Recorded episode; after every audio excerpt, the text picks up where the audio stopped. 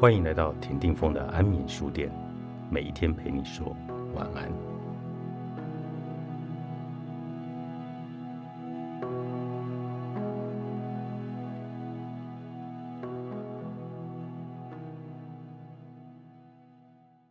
失恋的致命处是他的真空状态，分手就像被人从中一刀劈开，从此什么都和以前不一样了，时间。空间、身体需求等可靠的支柱突然改变他们的静止状态，盯着黑色手机荧幕的几分钟，感觉很像是拉长到几个小时这么久。日子一下子漫长了起来，根本度日如年。地板为什么他妈的晃个不停？竟不会感觉到饥饿，也不会口渴，代之而起的。是各种麻醉品无法克制的渴求，香烟和酒精，这时是最可爱的好朋友。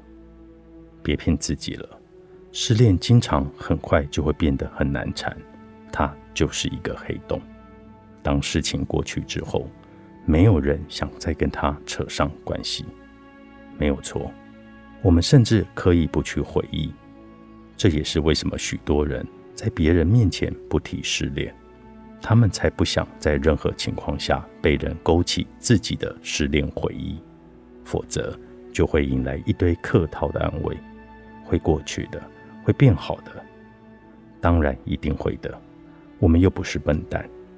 但是在那当下的感觉不就是如此？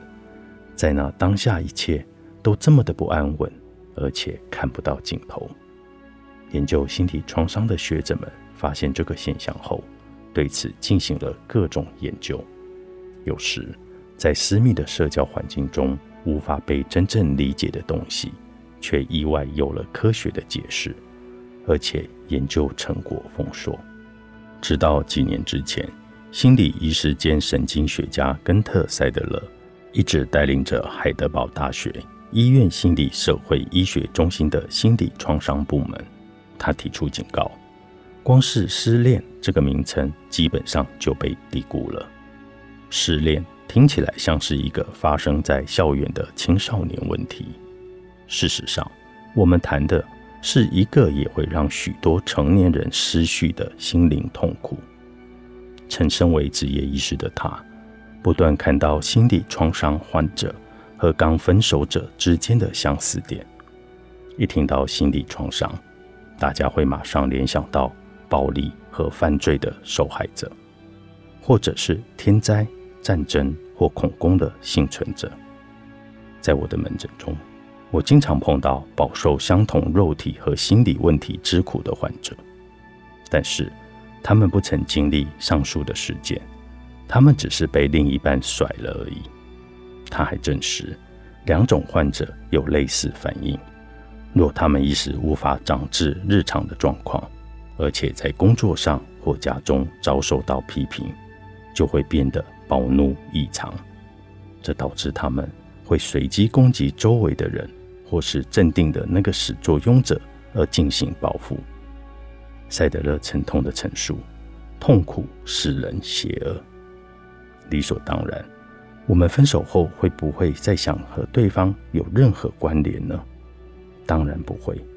因为抗拒所有再次出现现在回忆里的一切。如果他人对被甩者的情感困境表示无法理解，这也是一种自我保护，不见得是他们心怀恶意或缺乏同理心。万一你真的撑不下去，寻求专业协助非常重要。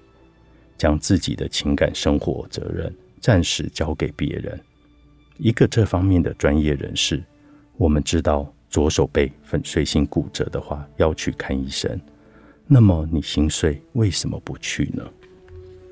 九十九天失恋日记，作者米歇尔·洛兹纳，商周出版。